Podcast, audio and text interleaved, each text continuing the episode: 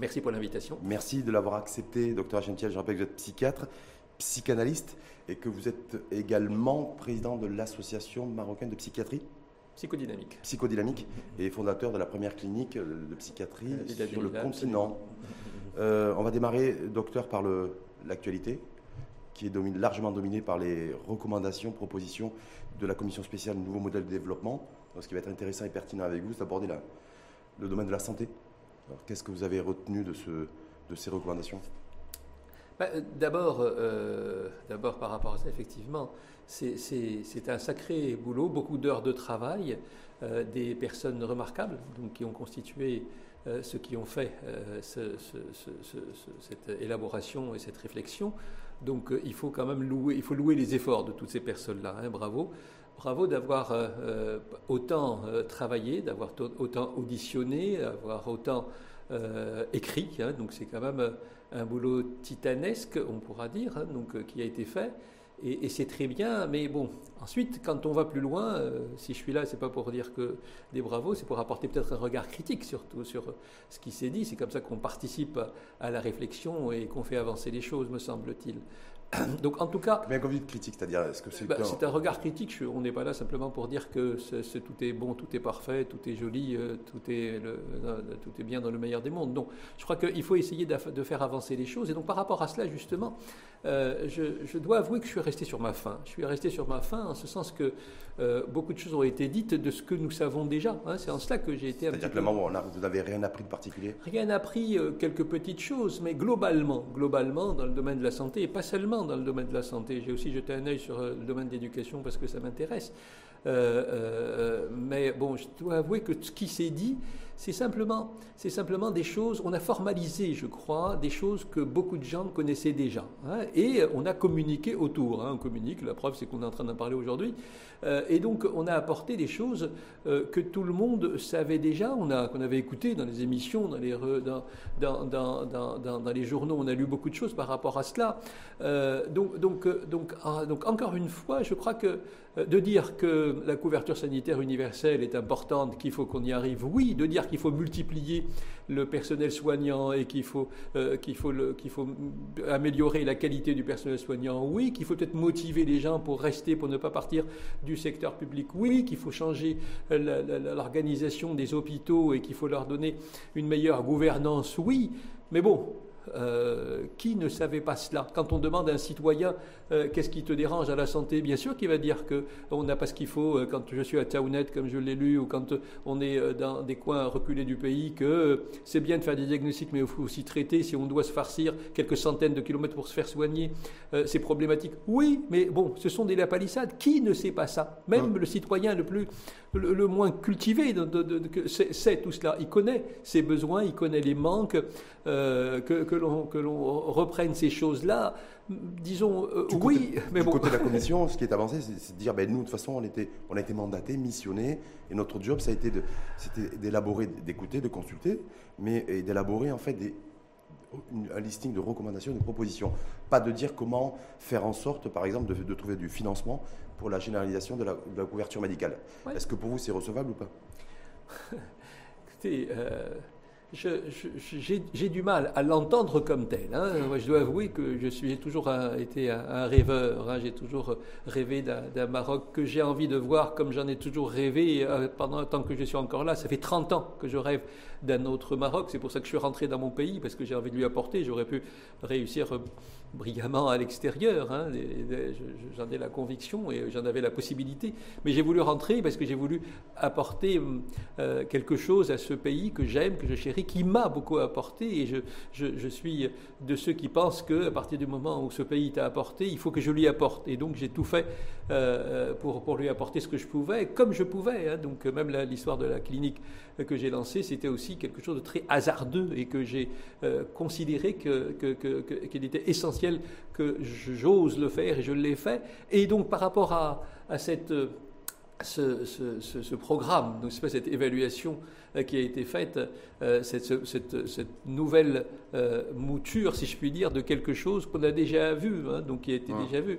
je me suis dit que ça allait apporter quelque chose de novateur, que ça allait m'ouvrir d'autres horizons, que ça allait peut-être être le départ pour un autre, un autre Maroc. Mais je dois avouer qu'en lisant les dizaines et dizaines de pages, les unes après les autres, et en relisant, euh, je suis resté, resté, sur une grosse frustration. Il y a 4 pages et demie sur le, concernant le secteur de la santé. Oui, mais, même tout le reste, c'est quand même. Euh, j'avais besoin d'y trouver quelque chose, non pas, non pas un état des lieux, et euh, une, une, demande faite par le citoyen par rapport à un souhait de changement, mais j'avais envie de voir les leviers de changement. J'avais envie de voir comment est-ce qu'on peut faire avancer justement ce pays, mais qu'il y ait. Euh, euh, qu'est-ce qui C'est pas parce que je vais me, me donner euh, des objectifs. Il faut arrêter d'être dans le quantitatif. Là, j'avais l'impression qu'on se disait, bon, allez, maintenant, on va se donner quelques années pour arriver à ça, pour arriver à des chiffres, pour que dans quelques années, je puisse utiliser mon PowerPoint et dire, et dire voilà l'objectif qu'on s'était fixé, voilà ce à quoi on est arrivé.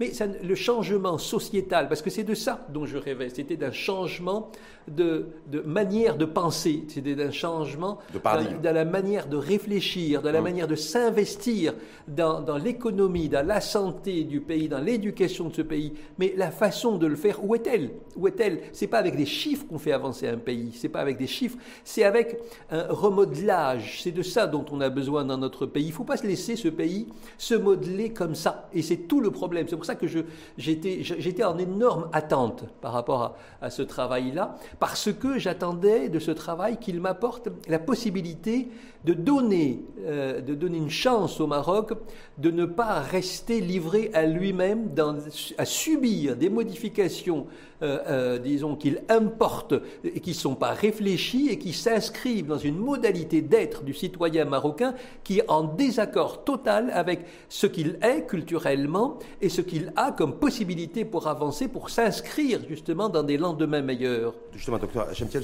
dans le domaine de la santé, je rappelle que vous êtes professionnel de la santé, vous avez rappelé que ça fait plus de 30 ans que vous exercez. Mmh. Euh, au Maroc, qu'est-ce que, qu'est-ce que vous auriez aimé voir que vous n'avez pas vu dans ce, dans ce rapport et surtout les recommandations euh, de cette commission Nouveau modèle de développement euh, En dehors, vous avez dit effectivement j'aurais aimé voir des leviers, mais concrètement, qu'est-ce qui, qu'est-ce qui manque cruellement selon vous? C'est. C'est.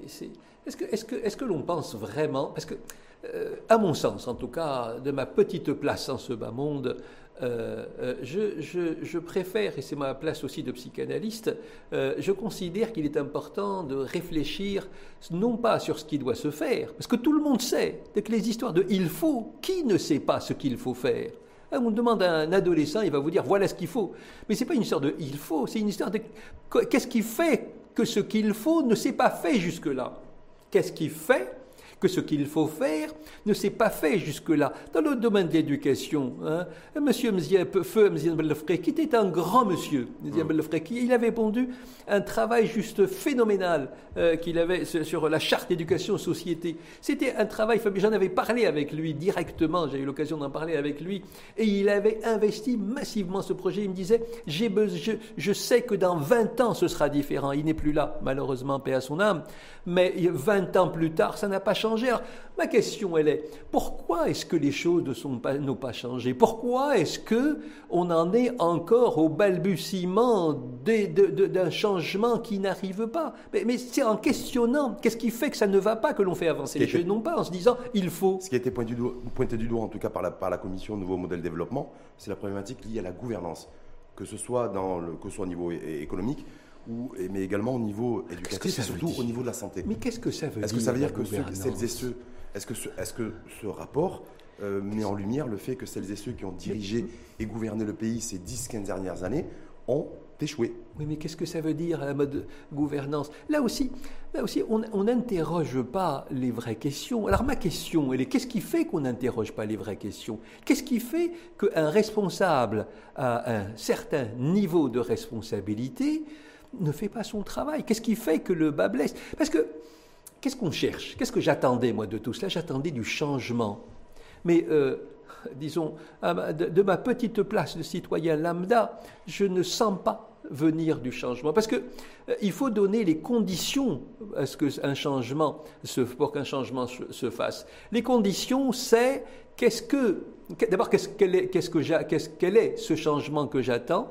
Et, euh, et quand je sais, quand j'ai ciblé ce changement, il faut que je sache qu'est-ce qui est, d'abord, de ma, de ma part à moi, je mets dans ce changement, et quelles sont les conditions de réalisation de ce changement. On va rentrer dans le détail du détail.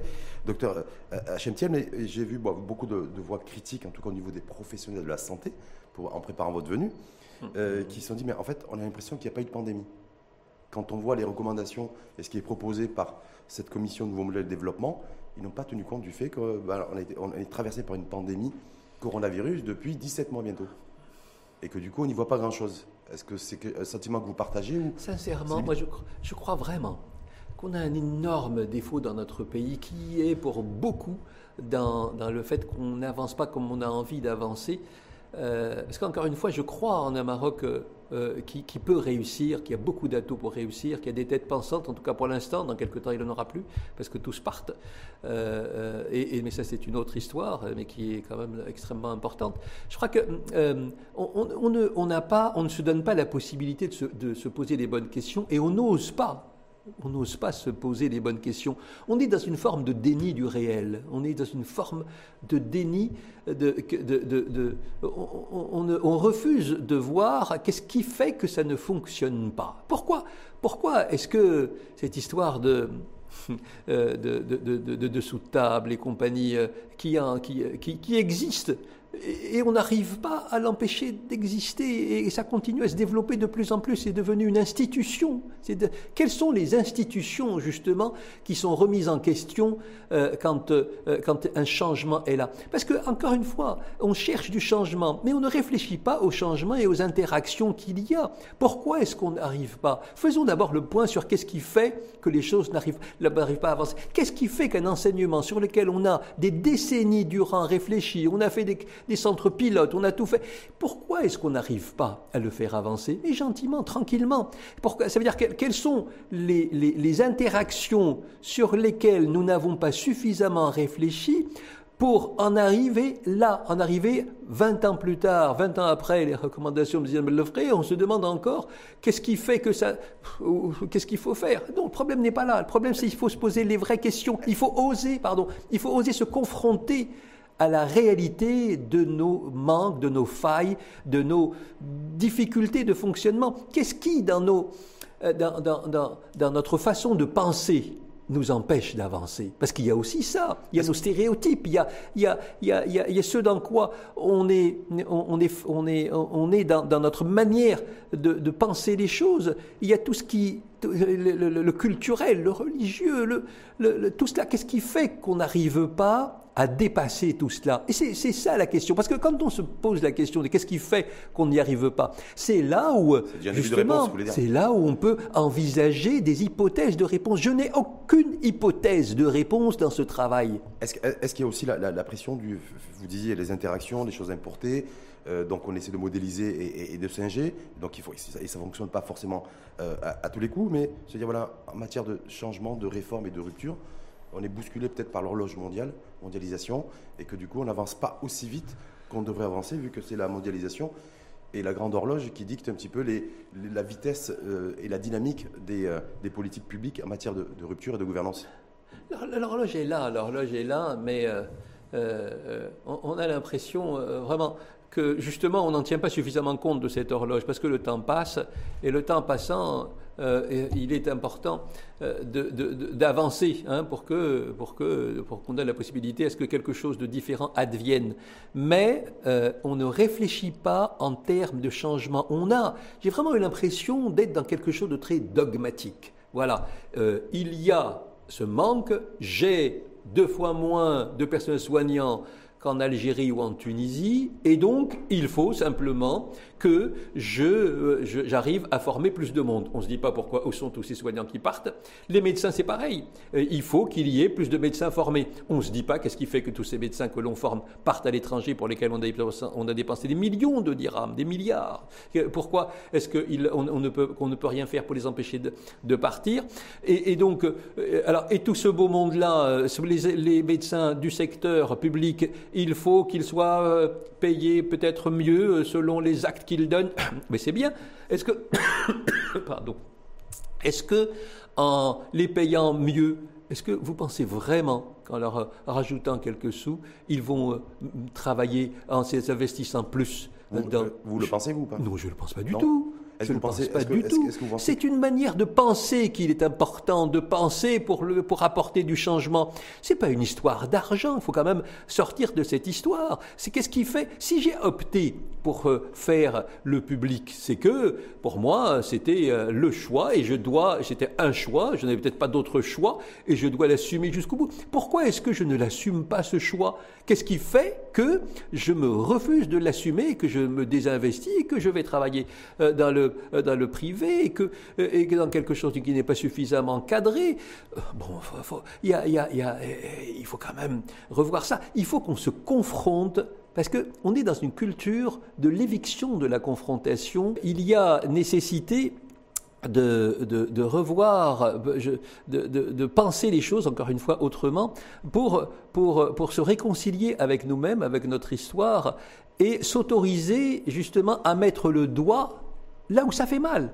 Il n'y a pas de honte à cela. Parce que c'est justement en mettant le doigt là où ça fait mal qu'on peut apporter des éléments de réponse. Parce que c'est là où on va constituer des hypothèses de travail. Je n'ai aucune hypothèse de travail dans ce que j'ai vu. Ben, c'est pas, c'est pas en me disant il faut que j'arrive. Mais c'est pas, c'est pas parce que je vais avoir euh, des, des, gens qui vont. par exemple, l'histoire du financement, euh, pour revenir à la santé, le fait que on est en train de réouvrir le capital. On a l'impression qu'on a eu mmh. une deuxième ouverture du capital euh, pour pour les étrangers en particulier pour investir dans le domaine de la santé. Bon, ça existe depuis un moment cette histoire. Qu'est-ce qui fait que ça n'a pas pris on ne s'est pas posé la question de qu'est-ce qui fait que ça n'a pas pris. Je n'ai vu ça nulle part. Qu'est-ce qui fait que ça n'a pas pris? Pourquoi est-ce que ça n'a pas pris Ça n'a pas pris une fois et maintenant ça va prendre? Qu'est-ce qu'il y a Qu'est-ce qu'il y a derrière ces histoires? Moi, je suis avec un énorme point d'interrogation. Pourquoi est-ce qu'on va ouvrir euh, à des médecins étrangers qui vont venir exercer, ici et on nous dit qu'ils vont exercer On va investir dans des coins reculés du pays? Faut quand même pas rêver. Pour vous, c'est antinomique? D'un côté d'ouvrir la, la, porte je suis, pour je suis un investisseur.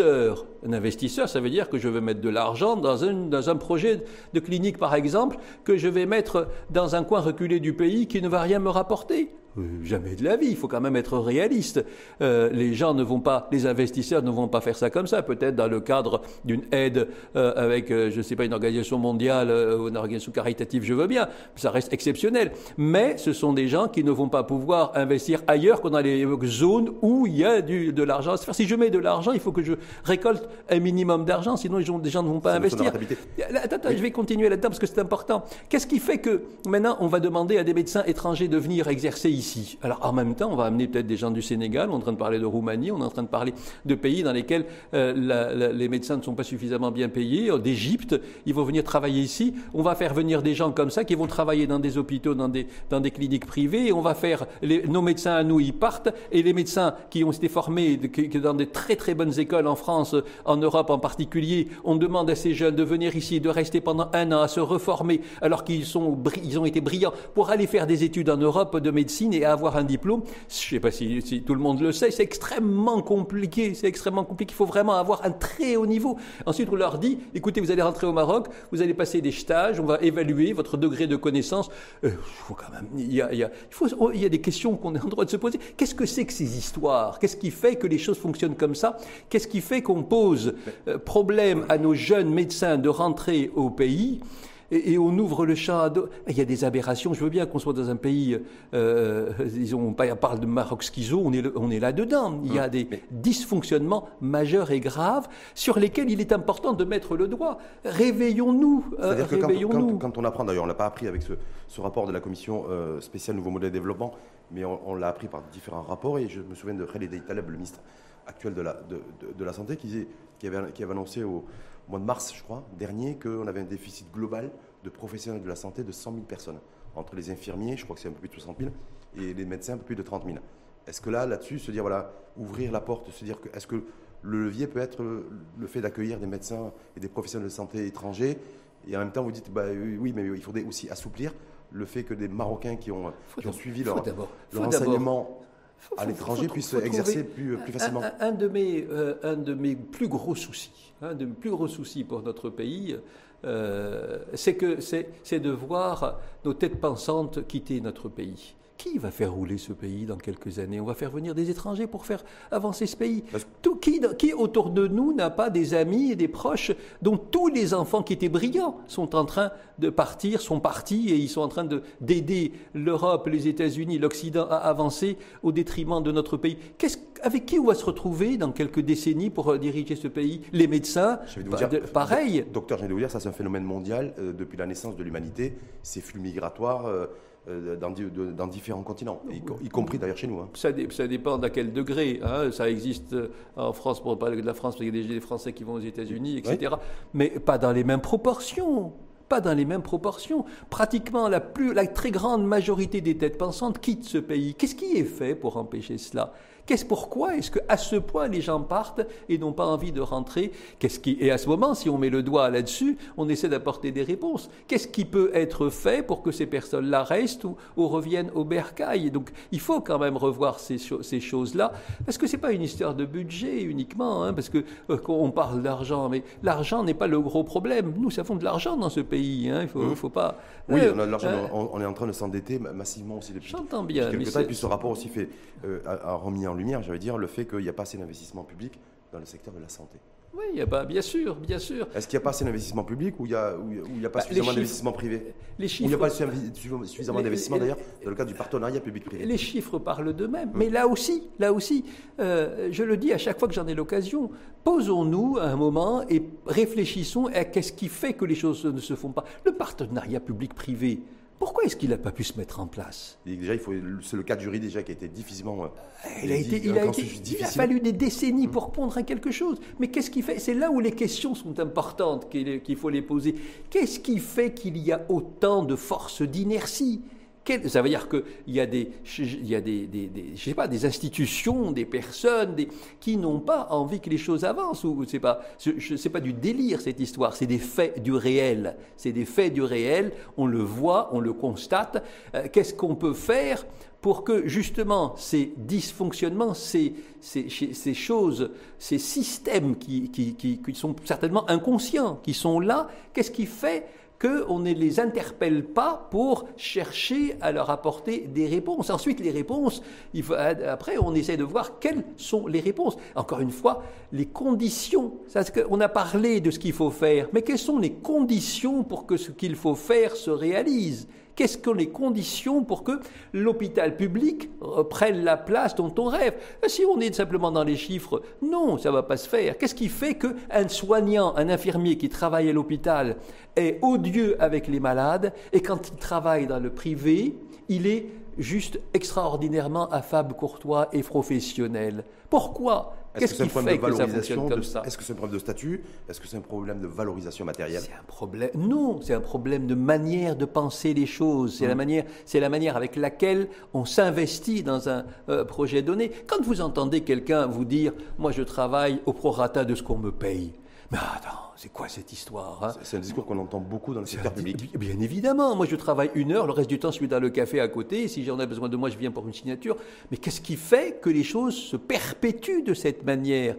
Qu'est-ce qui fait que quelqu'un qui travaille, il vous dit, moi, je travaille, même un salarié lambda, moi, je travaille pour lui, lui, euh, le patron, il gagne énormément de pognon et moi, il me donne des clopinettes. Mais c'est qu'est-ce qui fait qu'un Marocain pense les choses comme ça? Et qu'est-ce qui fait que jamais les gens amènent des Asiatiques maintenant pour travailler chez eux Un Asiatique qui fait, et qui fait cinq fois plus de boulot pour pratiquement le même salaire qu'un Marocain. Qu'est-ce qui fait qu'un Marocain fonctionne de cette manière? Mais c'est là la question. Ce sont ça les questions qu'il faut oser se poser pour leur apporter des éléments de réponse. Changement de, changement de modèle, en tout cas en matière de, en matière de santé. je ne sais pas si on peut parler de santé publique, mais se dire, voilà, aujourd'hui, en 2021, docteur, on a beaucoup plus, et on aura, à mon avis, et c'est un phénomène qui va perdurer dans le temps, de professionnels de santé, médecins ou autres, qui exercent dans le privé et non pas dans le public.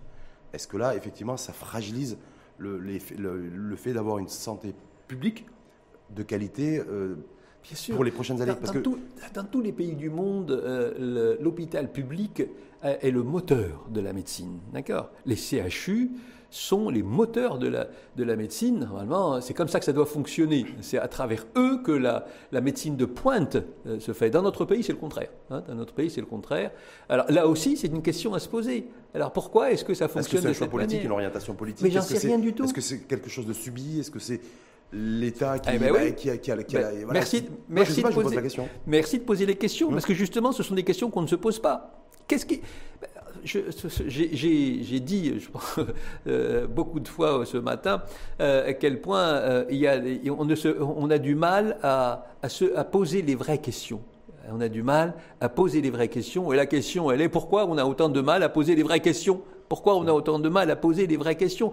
Pourquoi les choses ne se font pas? Avant d'envisager un nouveau programme, mais essayons de voir qu'est-ce qui fait que les autres programmes n'ont pas fonctionné jusque-là. Pourquoi est-ce que le la fameuse charte d'éducation de M. Benzemlefré n'a pas fonctionné? Est-ce qu'on a déjà interrogé ça? On fait comme si jamais rien n'a existé. J'ai en face de moi un psychiatre confirmé, hein, des meilleurs psychiatres du, euh, de notre pays. Alors je veux dire, est-ce qu'il y, est y, a une dimension psychiatrique? Le fait de se dénier de réalité, le fait de ne pas se poser les bonnes questions, le fait de... Je suis euh, simplement un simple psychiatre qui aime son métier, qui aime ce qu'il fait et qui défend une certaine vision de la psychiatrie dans ce qu'il y a de plus humain en elle et, de la psychiatrie euh, et la psychanalyse dans ce qu'elles peuvent apporter, ces deux disciplines, à la réflexion. C'est pour ça que je pose des questions, je n'apporte pas de réponse, je pose des questions. Euh, et, il faut entendre que pourquoi est-ce que la, psy en général peut, à mon sens, participer à la réflexion parce que justement ce qui se passe chez un individu, euh, c'est aussi ce qui, ce qui, se passe dans une société. Hein.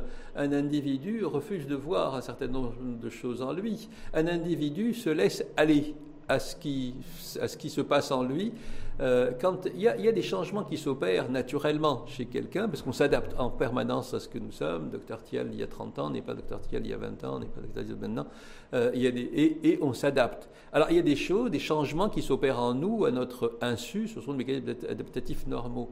Et il y a aussi, il n'y a pas que ça, il y a aussi des changements qui ne s'opèrent pas justement euh, parce qu'on on ne veut pas les voir, on ne veut rien en savoir. Le problème, c'est que qu'est-ce que ça fait chez l'individu? Ça majore son niveau d'anxiété. Ça majore son niveau d'anxiété parce que on, n'est pas loin, c'est ce qu'on fait avec ce, qui, ce, dont on est en train de parler. On n'est pas loin euh, des problèmes. Les problèmes, ils sont là mais on, a, on, ne, veut rien en, entendre, on ne veut rien en savoir.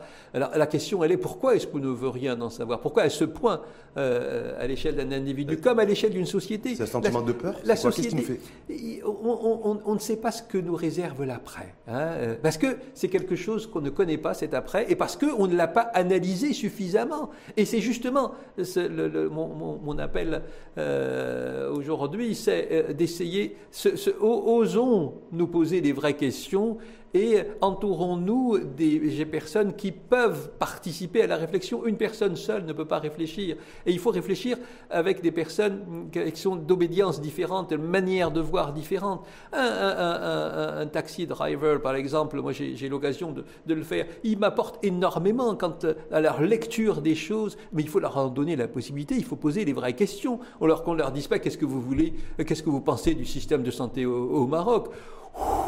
Ça fait quand même euh, assez space comme question, parce que la, réponse, elle est évidente. Ce qu'il faut se poser l'autre, les autres questions, c'est que, comment vous pensez que, euh, qu'est-ce qui, qu'est-ce qui pourrait, pour vous, être à l'origine de ces dysfonctionnements? Mmh. Qu'est-ce qui peut faire que le, Maroc est, à ce, niveau euh, est, classé parmi les derniers en matière de santé. Que, pourquoi à ce point? La question n'est pas qu'est-ce qu'il y a, mais pourquoi à ce point? Euh, Pourquoi est-ce que euh, on, a, beaucoup de mal à, sortir de ces histoires de, de de, que, tout, le monde en parle et que personne n'arrive à, trouver de solution, que c'est une entrave au développement économique du pays et au développement également au développement, secteur de la santé. Mais par rapport à la psychiatrie, vous euh, parce que c'est votre terrain de prédilection, en tout cas c'est euh, sur un terrain dans lequel vous exercez. Il n'y a rien de nouveau sur le soleil par rapport à ces recommandations? Il n'y aura pas de changement, il y aura pas de changement, pas de, pas de rupture dans le, parce qu'il y a eu l'accent qui a été mis, en tout cas une petite, un petit phrasé sur euh, un intérêt porté sur la santé mentale. Alors, la santé mentale, elle a grand oublié. Et la santé reproductive, d'ailleurs, c'est les deux, santé mentale et santé reproductive. La santé mentale, pour ne parler que de santé mentale, euh, vous savez que la santé mentale, rien que la dépression toute seule, elle coûte au monde, écoutez-moi bien, 1000 milliards de dollars. De, ça, coûte 1000 milliards de dollars au niveau économique au monde entier par an. Je dis bien 1000 milliards de dollars, ce sont les chiffres de l'OMS. Je ne sais pas si vous vous rendez compte, hein, c'est énorme. On a tous les ans 10 millions dans le monde de déments supplémentaires. Hein. On a euh, ce sont, euh, ce sont Avec des une explosion, je crois, depuis le, confinement, le Covid. Il y en aura de plus en plus. les maladies psychiatriques sont, constituent le premier pôle de dépenses euh, de santé en France. Et, et, là aussi, on a parlé de déni, mais on est complètement dedans. On est complètement dedans. La maladie mentale est quelque chose qu'on refuse de voir. Hein, les, politiques ont toujours érigé la santé mentale comme une priorité, euh, mais euh, qu'est-ce qui, change? Quand vous voyez, j'ai la chance d'être, d'avoir fondé avec des collègues euh, la, Fédération nationale de la santé mentale qui regroupe les parents, parce que j'ai une fille handicapée mentale qui a 34 ans, et à travers elle, j'ai eu le plaisir de travailler avec les, familles de malades. Et, on, est en train d'essayer de s'investir là-dedans. Euh, les gens souffrent le martyr. Les gens souffrent le martyr. Là aussi, ce sont des vraies questions. Comment voulez-vous envisager un soin de qualité avec un, prix, avec un coût, avec un remboursement d'une chambre d'hospitalisation à 500 dirhams par jour, dans laquelle chambre de consultation, dans laquelle lit de psychiatrie, dans laquelle vous mettez également les consultations et les visites quotidiennes du médecin. Attendez, mais il y, a, quelque chose de complètement fou là pour le, là pour le coup. Alors pourquoi est-ce qu'on on évite là aussi de se confronter à cette réalité? L'hospitalisation, le soin a un coût il faut quand même l'entendre, il faut que les gens euh, se rendent compte, euh, ce qui détermine euh, les, prix de remboursement, les, institutions de, paiement comme l'AMO, etc., et, la NAM, le système régulateur, la CNOPS et la sécurité sociale. Tout cela, tout, ce, tout ce monde-là doit quand même arrêter de se voiler la face. La psychiatrie est un monde particulier et si on ne lui donne pas les moyens de soigner les les, patients,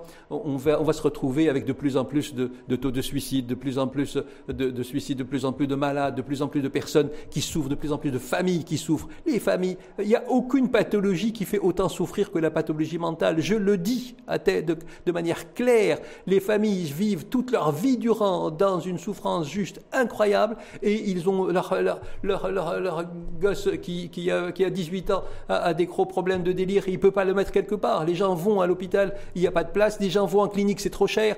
Euh, il faut quand même arrêter cette mascarade. Et la solution, c'est quoi? C'est de trouver une vraie prise en charge il faut se poser, il faut se poser et trouver euh, que, pourquoi est-ce que on est à ce point dans l'incapacité de voir. Euh, quand, quand, quand j'en parle, qu'est-ce qu'on me dit? Oh, ça va déséquilibrer les caisses. J'entends bien, mais entre déséquilibrer les caisses et déséquilibrer le pays tout entier, il y a un choix à faire. Hein. Si, si une frange importante de la population très importante de la population est malade, qu'est-ce que vous, comment voulez-vous faire avancer notre pays avec des gens qui sont en souffrance psychologique?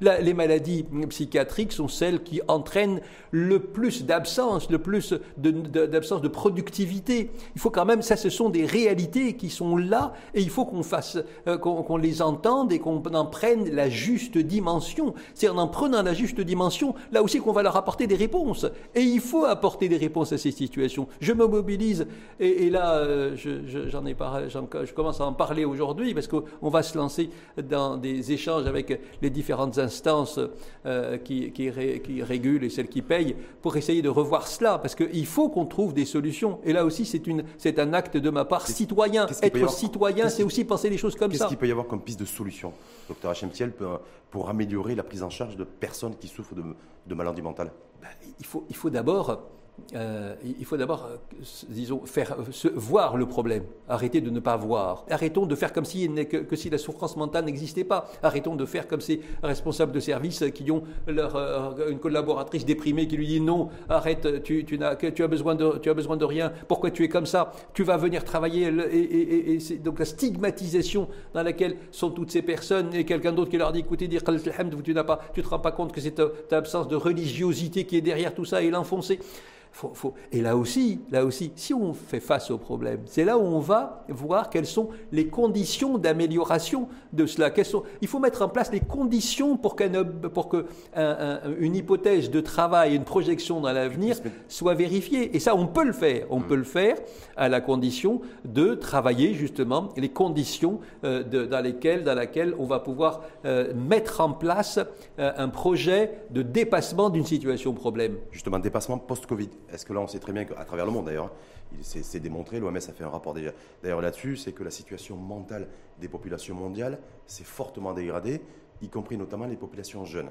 Est-ce que chez nous, là-dessus, on, a un peu de data on est... on est comme tout le monde. On a deux fois plus d'anxieux parmi les jeunes, ce qui est quand même énorme. On en reçoit de plus en plus. Et on a dans les cabinets, tout le monde en parle. Tout le monde en parle. On n'a pas encore de chiffres parce que là aussi, la recherche n'est pas suffisamment évoluée dans notre pays pour, euh, pour, pour faire des, évaluations comme ça. Donc, mais on est comme les autres. Hein. Donc, et, et, et, ça pro, et ça promet. Hein. Là aussi, on ne veut pas le voir, on ne veut pas euh, euh, entendre que dans les mois, les années qui viennent, ça va être pire, ça va être de pire en pire. Donc parce que, parce que, parce que ce que l'on vit maintenant, on va en récolter les résultats dans quelques temps. Qu'est-ce qu'on prépare à ces gens-là? Que, que, dalle, si je puis dire. Hein. Il n'y a pas de euh, réflexion qui est menée dans ce sens? en tout, cas, pour, en tout cas, gérer la période de la séquence post-Covid. Moi, étant complètement dedans, à travers les différentes casquettes que j'ai, euh, je dois dire que je n'ai pas participé à beaucoup de réflexions pour ne dire j'ai participé à aucune réflexion par rapport à cela.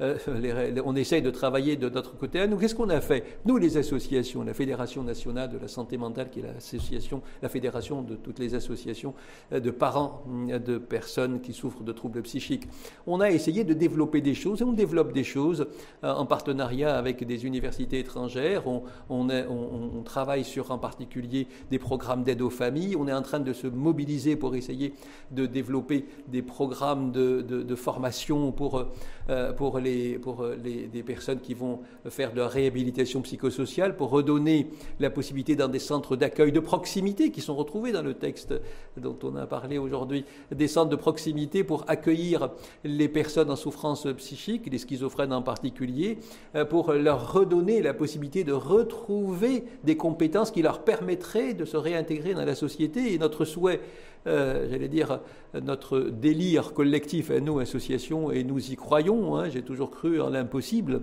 euh, et mais j'aimerais bien avoir les résultats de mon vivant. J'ai pas envie d'attendre euh, d'avoir des, informations après, n'est-ce pas?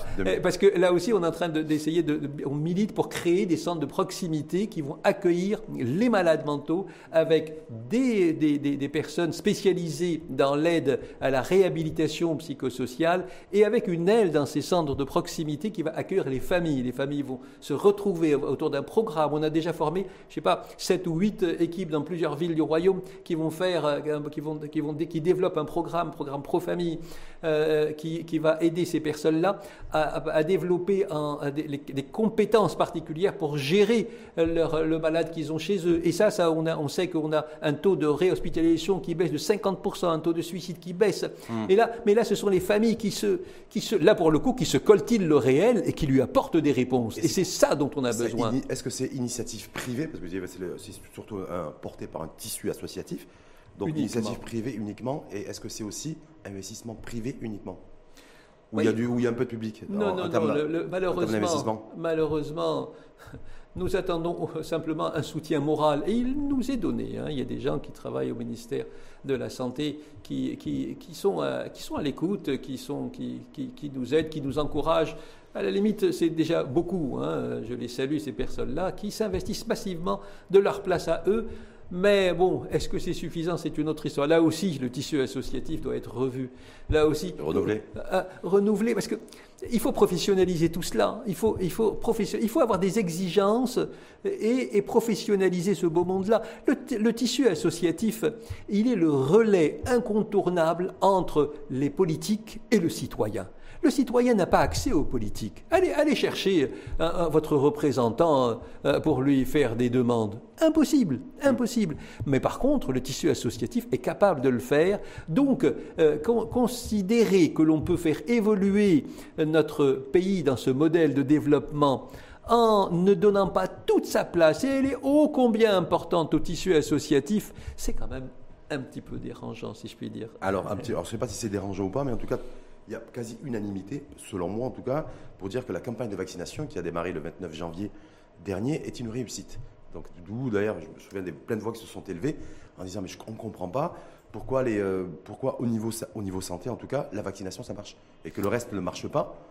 Est-ce que le Maroc est, capable de choses fantastiques. Hein je suis convaincu, et ça c'est ma conviction profonde, que on peut en une décennie changer complètement notre pays. Euh, vraiment. Et, c'est ce que j'attendais de ce, de, ce travail-là. La commission spéciale nouveau de euh, développement. oui, j'attendais cela. Mais, mais, mais, je continue à y croire. Hein, je continue à y croire. Je vais vous dire pourquoi. Euh, parce que, je vais vous dire pourquoi. Parce que, parce que justement, comment je vois hein, leur, le travail, cette élaboration? Je la vois comme ce qu'on appelle dans notre jargon à nous une ligne de base. Ligne de base, ça veut dire, quand on commence un travail psychothérapique euh, avec une euh, approche particulière, on fait une ligne de base, on fait une évaluation de la situation, on voit ce qu'il y a à faire.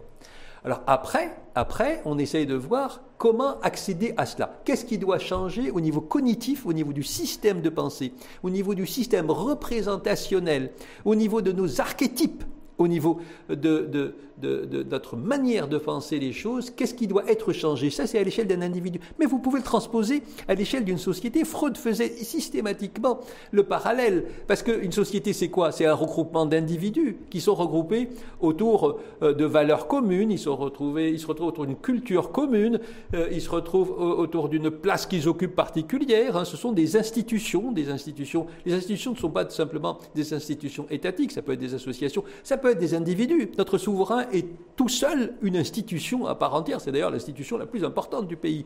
Tout seul. Hein, parce que, euh, pour un certain nombre de raisons, parce que par la place qu'il occupe et, comment est-ce qu'il manage euh, le pays, donc c'est une institution majeure. Donc, ceci pour dire que euh, quand on, réfléchit à tout cela, à l'échelle d'un individu ou à l'échelle d'une société, moi je vois dans ce travail quelque chose qui va permettre autre chose. Parce que l'essentiel n'est pas ce qui s'est fait, L'essentiel est ce qui va se faire. Parce que le plus gros du travail, le plus gros du travail reste à faire. Et ça, il faut, je pense, partir de ce travail pour, pour faire comme ce que je viens de dire par rapport aux, psychothérapies, par rapport à la ligne de base. Maintenant, il va falloir réfléchir à ce dont on a parlé pendant l'émission. Euh, parce que c'est là où, qu'est-ce qui, où est-ce que, où est-ce qu'il faut réfléchir pour justement revoir, revoir euh, la manière de penser de ceux qui doivent, des agents de changement. Quels sont les acteurs? Quels sont les agents du changement? Quels sont, et quelles sont les conditions du changement, les acteurs, quels sont les acteurs qui bloquent, quels sont les acteurs qui facilitent, euh, quelles sont et, les conditions, qu'est-ce qu'il faut changer, qu'est-ce qui au niveau des médias doit être fait, et comment déverrouiller. Euh, absolument. Et, donc c'est avec tout ça qu'on peut. Et donc ce travail, il doit constituer cette fameuse ligne de base qui doit permettre à ce que le plus gros du travail se fasse. Et c'est là maintenant que des commissions doivent se réunir avec avec des têtes pensantes et avec une réflexion, avec les bonnes questions, la bonne évaluation et sortir du dogme quantitatif. Et capable, capable d'agir. Hein. Et sortir du mm. dogme quantitatif. Ce n'est pas avec des chiffres qu'on fait avancer les choses. Ce n'est pas avec des chiffres, c'est avec de la réflexion, c'est avec de la pensée, c'est avec des hypothèses, euh, c'est avec euh, les, des projections qui tiennent la route et c'est avec la remise en question de soi. Qu'est-ce qui en moi m'a amené à penser les choses de cette manière. Mhm. Sinon, sinon on n'y arrive pas. En tout cas, je ne sais pas si c'est les chiffres ou pas, ou si c'est les doses de vaccins qui ont, fait, qui ont permis à la, campagne de vaccination d'avancer. Je crois qu'aujourd'hui, on a plus de 5 millions de personnes, 5,2 ou 5,3 millions de personnes vaccinées double dose. Mhm. c'est à peu près 16% de la population. Vous regardez ça avec quoi vous dites là, c'est euh, voilà, on est bien, on est pas mal, contrairement à d'autres choses au niveau de, la santé, même s'il il reste encore, il y a encore beaucoup de chemin à parcourir. On est très bien, on est très bien. Mais, là aussi, euh, il y a des, stéréotypes comme ça. On est dans un pays qui refuse de voir, qui refuse de voir euh, euh, des évidences, hein, qui refuse de voir là, où, là où ça peut faire mal. et qui refuse de voir aussi la, la, réussite. Là, c'est quand même, on est de loin en avance sur beaucoup de pays dans le monde. On a fait un travail fabuleux au niveau de la vaccination, et on fait aussi beaucoup de choses. Hein. donc, euh, dans d'autres domaines, hein. donc euh, dans le domaine associatif, on fait des choses mm. fantastiques. Dans le domaine médical, on fait des choses fantastiques. Tous les jours, on sauve des vies, hein. et ça, on ne veut pas le voir. Qu'est-ce qu'on qu'est-ce qu'on dit? Ouais, ce sont des bandits, ce sont des voleurs, mais on sauve des vies tous les jours, et il y a un travail qui est fait de manière qui est absolument fantastique, aussi bien dans les hôpitaux et que dans le secteur privé. Les cliniques privées, euh, les cliniques privées font euh, un travail extraordinaire et, on, est, on est un pays dans lequel peu de pays peuvent avoir accès aussi facilement aux soins qu'au Maroc. Quand vous allez rien qu'en France, pour aller voir un spécialiste, c'est le parcours du combattant. Pour aller faire une IRM, c'est le parcours du combattant. Ici, on peut voir un médecin, les gens viennent de France. Moi, je reçois des gens qui viennent de France régulièrement, surtout avant le Covid, bien évidemment, pour se faire aider sur place, pour faire un point sur leur santé. Donc euh, il faut quand même applaudir à ceux qui font des choses pour faire avancer ce pays. Il faut arrêter, il faut arrêter de chercher à niveler. Vous savez, on a un nivellement par le bas. Hmm. On, est, on, est, on fait l'apologie de la médiocratie et non pas de la méritocratie. Euh, les ceux qui font des choses, faut applaudir. Bravo à ceux qui réussissent, bravo à ceux qui font des, des, des, institutions, qui osent mettre euh, leur, leur, leur, famille en péril parce qu'ils mettent de l'argent dans un projet pour avoir un outil à la disposition du citoyen. Mais applaudissons à, ces initiatives. Bravo à toutes ces personnes qui font ce travail dans leur coin. Bravo à, toutes, ces, euh, à toutes ces personnes qui, qui osent qui osent pour faire avancer ce pays. Applaudissons, apprenons à applaudir les belles initiatives. sur la gestion de la crise Covid, donc on a bien vu que depuis le début, on a tout le monde, tout le monde pareil, à unanimité, on a bien géré. J'ai l'impression, c'est un ressenti, qu'on a du mal à, gérer la sortie de crise. Bah, alors aujourd'hui, on voit partout dans le monde, y compris nos, les, pays européens qui ne sont pas très loin de chez nous, où ça déconfine, ça déconfine avec agenda, calendrier. Euh, donc il y a un retour quasiment à la vie normale qui commence à se profiler, qui commence à devenir d'ailleurs réalité. Chez nous, c'est un peu, on a, on a toujours des contraintes sanitaires, des mesures de restriction. Je pense que euh, les responsables de la gestion de tout cela euh, sont fidèles à eux-mêmes hein, depuis le départ. Hein. ils font les choses de manière intelligente. Hein. ils sont euh, vraiment, il faut quand même, là aussi, il faut le dire, il faut applaudir à ce qui se fait. Prise de risque. Euh, en, minimisant au maximum les prises de risque, évidemment. Donc, encore une fois, il faut applaudir à ceux qui ont managé cela en cachette d'ailleurs. Ils ne se mettent même pas en avant. On ne sait pas qui c'est. Hein. Ces, fameuses commissions, on ne sait pas qui est dedans. Oui, oui celui-là, il est dedans, l'autre. Mais ils n'ont à aucun moment, ils sont à aucun moment mis en avant. Et ça, c'est pareil dans d'autres administrations. Il y a des gens qui travaillent comme ça en cachette et qui font un travail fabuleux et personne n'en entend jamais parler jusqu'à ce qu'ils prennent la retraite et ou qu'ils disparaissent. Donc, euh, ces gens-là ont fait un beau travail. il faut les féliciter pour ce qu'ils ont fait. Euh, et ils ont donné, fait redorer le blason du pays à l'international et il faut en être fier. Euh, donc, et, on continue parce que, et à côté de ça, ils ont fait le choix de ne pas communiquer. Hein. donc c'est là où c'est là où on est un petit peu embêté. Euh, on l'a dit ici. Euh, dans, cette émission, à l'info en face, euh, combien c'est frustrant de ne pas avoir de, communication euh, autour du problème comme, comme on le souhaite. Mais c'est un choix, c'est un choix politique qui se défend. Et, donc, et on continue. Donc on ne sait pas si demain tout va s'ouvrir. Il se peut que demain, ça y est, on, ouvre tout. Mais vous êtes favorable, vous, à ce qu'on ouvre tout, de, enfin, progressivement en tout cas à partir du 10 juin, les liaisons aériennes. Évidemment. Connexion avec à l'international, la levée aussi du couvre-feu sanitaire. J'attends que mon fils rentre et euh, il est bloqué là-bas, comme beaucoup, de, beaucoup de, jeunes qui attendent de rentrer. évidemment, Pourquoi il est bloqué Parce qu'il y a des vols spéciaux qui sont prévus. c'est compliqué parce qu'il faut qu'il reste 10 jours encore euh, dans un hôtel ici, mmh. en quarantaine. C'est ça qui bloque Entre autres, oui. Euh, donc, donc beaucoup de gens sont comme ça. On est dans l'attente, on sait que ça va se, ça va, ça va se régler, mais c'est de bonne guerre tout ça, c'est de bonne guerre. Mais encore une fois, on aurait aimé ait, qu'il y ait plus de communication, qu'on connaisse un petit peu les délais dans lesquels un certain nombre de choses se fassent. Là, on lance des petites choses au niveau pour dire, attends, patientez, il va y avoir des informations qui vont venir. Mais ça, c'est un choix stratégique de communication. Hein. On, lance des bribes de. Selon vous, là, le, retour à la, à la vie normale, il est imminent? Est-ce qu'on pourra ah, passer? je, pense la vie normale, euh, euh, je ne sais pas si on va y retourner un jour. Hein, donc, euh, je pense que l'après-Covid va forcément être différent de l'avant. Hein. On aura vécu ce qu'on a vécu avant, mais l'après, on va forcément avoir des aménagements parce que le Covid va rester. Il ne faut pas se leurrer. faut pas se leurrer. Il va y avoir encore des variants et d'autres variants. Il va y avoir régulièrement des décès. Euh, peut-être moins, euh, dans certaines périodes plus qu'en d'autres. C'est comme ça qu'il faut voir les choses. Ah, là aussi, il faut scoltiner le réel, il faut le voir comme il est, pour plus apporter des, des, mesures adaptatives pour pouvoir euh, continuer à cohabiter avec lui, cohabiter ensemble, sans qu'il altère beaucoup le, fonctionnement sociétal, sans qu'il bloque le développement des sociétés, peut-être en, aménageant différemment un certain nombre de référentiels sociétaux pour justement euh, redonner sa place, comme je l'ai déjà dit, à l'humain, redonner sa place à la relation, redonner, euh, redonner donner moins de place à l'argent. Euh, tout ça hein, est important. Vous qui êtes un spécialiste justement de, la santé mentale, est-ce que vous faites partie de ces experts internationaux qui disent de toute façon il ne faudra plus jamais reconfiner le pays ou la population et encore moins la planète parce que d'un point de vue psychologique et mental, c'est suicidaire. Évidemment que c'est problématique. Alors est-ce qu'il ne faut pas? Ça, c'est une autre question. Tout va dépendre de. En tout cas, il faut l'éviter à tout prix. Il ne faudra vraiment pas que ce soit la première option. Le premier choix est vraiment la dernière option, le dernier choix. Bah, de toutes les manières, ça n'a pas été la première option. Hein, cette fois, quand, quand, ça s'est passé, au départ, on a, on a, on a vu que du feu dans l'histoire. Hein. oui, mais les, premiers, les, premières semaines. Mais après, ça a été. Euh, tout le monde s'est aligné pour, ben, pour, confiner. Après, après c'est l'affolement. Après, ce, ce n'est plus. Le, la raison qui prime. Après, ce n'est plus la raison qui prime. Et là aussi, ce sont des individus, ce sont des humains qui managent cela.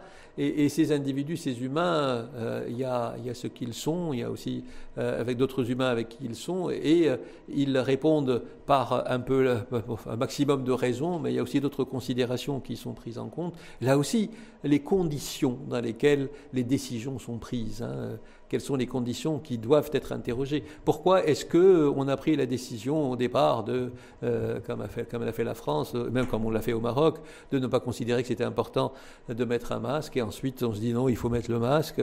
Euh, qu'est-ce qui fait qu'on prend des décisions comme cela, parce que ce sont des décisions... un peu d'inconnus, peut-être euh, majeures. Ben oui, donc là aussi, c'est quand on y réfléchit, il y a certainement des inconnus, mais il n'y a pas que ça. Comment est-ce qu'on peut oser prendre des décisions comme ça, des, avec des retombées qui peuvent être gravissimes? En tout cas, pour la réponse à la question, euh, euh, tout va dépendre de ce qui va se passer. Si, si, on a un virus qui est encore plus virulent que celui-là, qu'est-ce que vous voulez qu'on fasse hein? On dit non, laissons-le faire euh, ce qu'il a à faire. non, par contre, ce qui est important, ce qui est important, c'est de se préparer. Hein. Ça, ça, par contre, c'est extrêmement important. Il faut que maintenant, en sortie de crise, qu'on ne fasse pas comme on a tendance systématiquement à faire, à savoir à faire comme si rien n'a jamais été de ce qui s'est passé, parce que c'est le fonctionnement de l'humain. La tête de l'humain, la tête de l'homme, refuse d'accepter ce qui la dérange. Ça, il faut l'entendre. Hein, il faut l'entendre. Donc, on va faire, on, a tendance à faire comme si de rien n'était. Même maintenant, qui continue à mettre le masque?